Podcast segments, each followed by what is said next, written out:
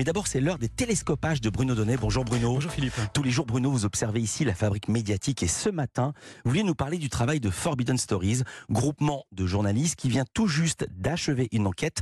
Enquête commencée par un reporter qui a été assassiné. Oui, l'histoire que je vous raconte ce matin, Philippe, c'est celle d'un journaliste qui a toujours dit la vérité. Il était colombien, il avait 37 ans, il s'appelait Rafael Moreno et alors qu'il recevait très régulièrement des menaces de mort et des balles de revolver dans des enveloppes en papier, voilà ce qu'il avait promis l'été dernier, face caméra, à tous ceux qui voulaient l'empêcher de travailler. Si vous voulez me tuer, tuez-moi, mais je vous le dis, vous ne me ferez pas taire. Eh bien oui, oui, Raphaël Moreno disait la vérité, car Raphaël Moreno enquêtait sur les cartels de la drogue et sur la corruption qui gangrène son pays. Il avait créé un média auquel étaient abonnés 56 000 personnes et sur sa page Facebook, dans un style extrêmement véhément, il balançait très régulièrement des révélations et des accusations. Ici, par exemple, il affirmait que les barons de la drogue marchaient main dans la main avec certains élus et qu'ils avaient volé 1000 millions de pesos en 50 jours. Alors, eh bien alors, le 16 octobre dernier, Raphaël Moreno a pris une balle de revolver en pleine tête. Il a laissé la grande enquête journalistique qu'il préparait, une femme et trois enfants orphelins et au Parlement de Colombie, les députés ont demandé une minute de silence pour saluer sa mémoire. De de por el asesinato cobarde del periodista Rafael Emiro Moreno Garavito. Seulement voilà, avant de mourir, assassiné, Rafael Moreno avait pris une petite précaution.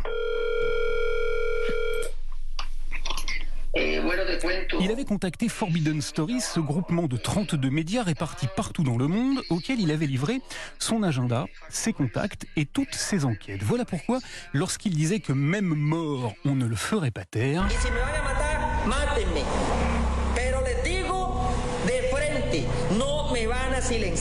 Raphaël Moreno disait la vérité, car le journaliste Laurent Richard, qui dirige Forbidden Stories, l'a dit publiquement hier sur la chaîne France 24, son association avait scellé un pacte avec le reporter colombien.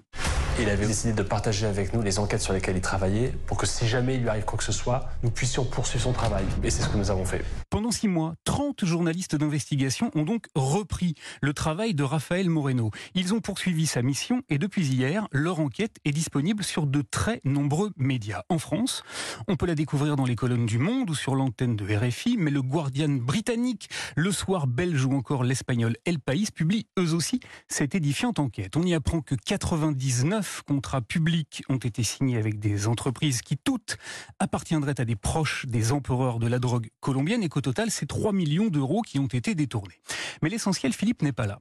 Car l'essentiel, c'est bel et bien le message extrêmement puissant et admirable d'opiniâtreté que Forbidden Stories adresse finalement à tous ceux qui, partout dans le monde, tentent de faire taire les journalistes. Un message que Laurent Richard a résumé hier. Ce qui est important dans la collaboration, c'est qu'elle apporte de la protection. Ça ne fait aucun sens de tuer un reporter s'il y en a 30 autres qui sont en train de faire exactement la même chose. Eh oui, si le partage du travail, des enquêtes et des révélations agit comme un formidable boomerang, il est aussi et surtout un talisman épatant et peut-être la solution pour protéger les journalistes. L'année dernière, en 2022, 86 confrères ont été tués dans le monde.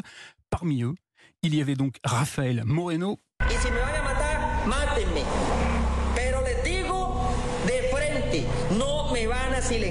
Un journaliste dont le travail se poursuit post-mortem, un journaliste qui disait bien la vérité. Merci beaucoup Bruno Donnet, à demain.